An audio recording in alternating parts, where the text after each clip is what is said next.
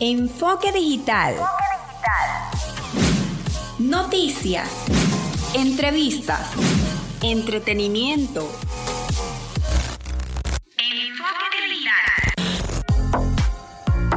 Enfoque Digital es un micro de producción nacional independiente certificado número 8607 de Francisco Párraga. Están en sintonía de zona 41, 94.9 FM. Soy Andy Zambrano. Feliz domingo. Comenzamos.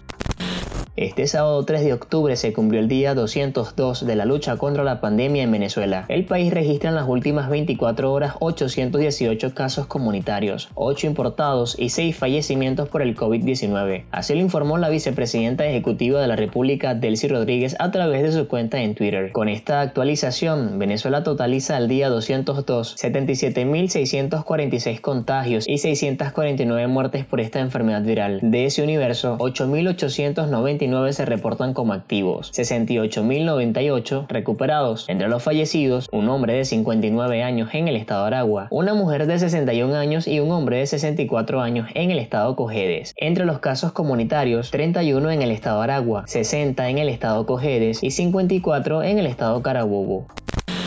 La vicepresidenta dijo que la Comisión Presidencial para la Prevención y Control del COVID-19 reitera su agradecimiento a la República Federativa de Rusia por su solidaridad con el pueblo venezolano. Y es que el pasado viernes, Venezuela recibió el primer lote de vacunas Sputnik 5 provenientes de Rusia.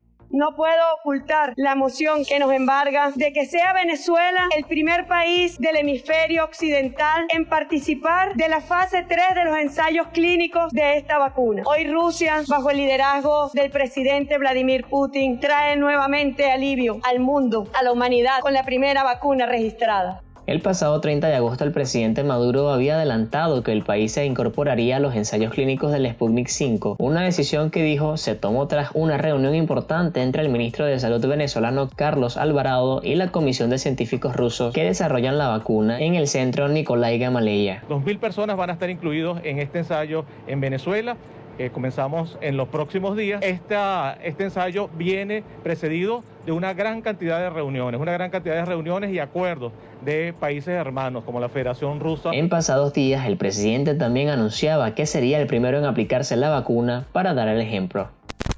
En un video difundido en redes sociales se observa una riña entre un carabinero y un joven de 16 años. Muestra cómo este cayó al río tras la intervención del efectivo. Esto ha ocurrido en la protesta contra el gobierno de Sebastián Piñera. De acuerdo a la fiscal Jimena Strong, el Ministerio Público logró establecer las circunstancias en las cuales habría ocurrido el hecho. Durante el día de hoy eh, se pudiera obtener una orden de detención de parte de la juez de turno del séptimo juzgado de garantía la que fue ejecutada en horas de esta tarde por parte de personal de la Policía de Investigaciones de la Brigada de Derechos Humanos y el imputado será puesto a disposición del Tribunal de Garantía el día de mañana para su formalización.